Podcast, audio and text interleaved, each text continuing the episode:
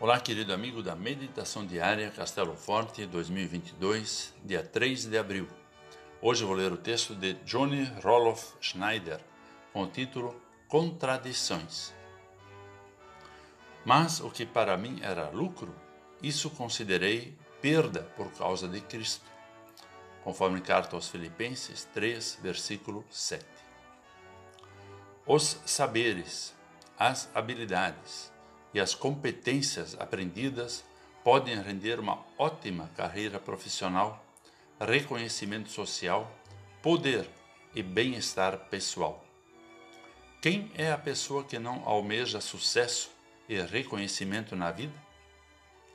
Paulo era uma pessoa sábia, de respeito, de ótima posição social, envolvido com os poderosos de Jerusalém.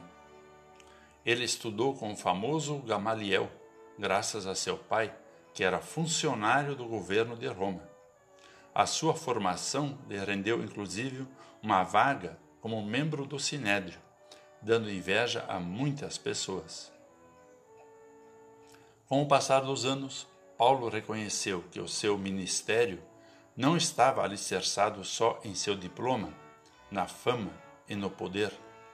Estava alicerçado em Cristo era o diploma da vida eterna, recebido gratuitamente de Deus pela fé. Ele entendeu que o resto era fugaz, líquido e podia desaparecer como num estalar de dedos.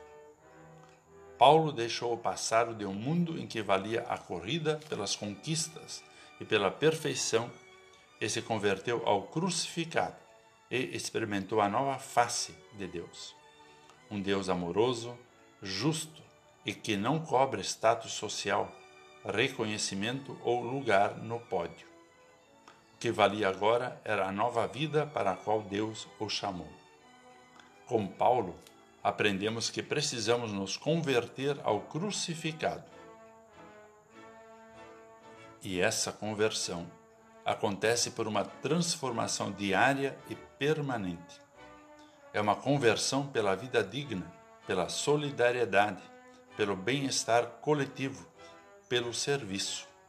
Uma conversão do nós sobre o eu, da vida sobre a morte.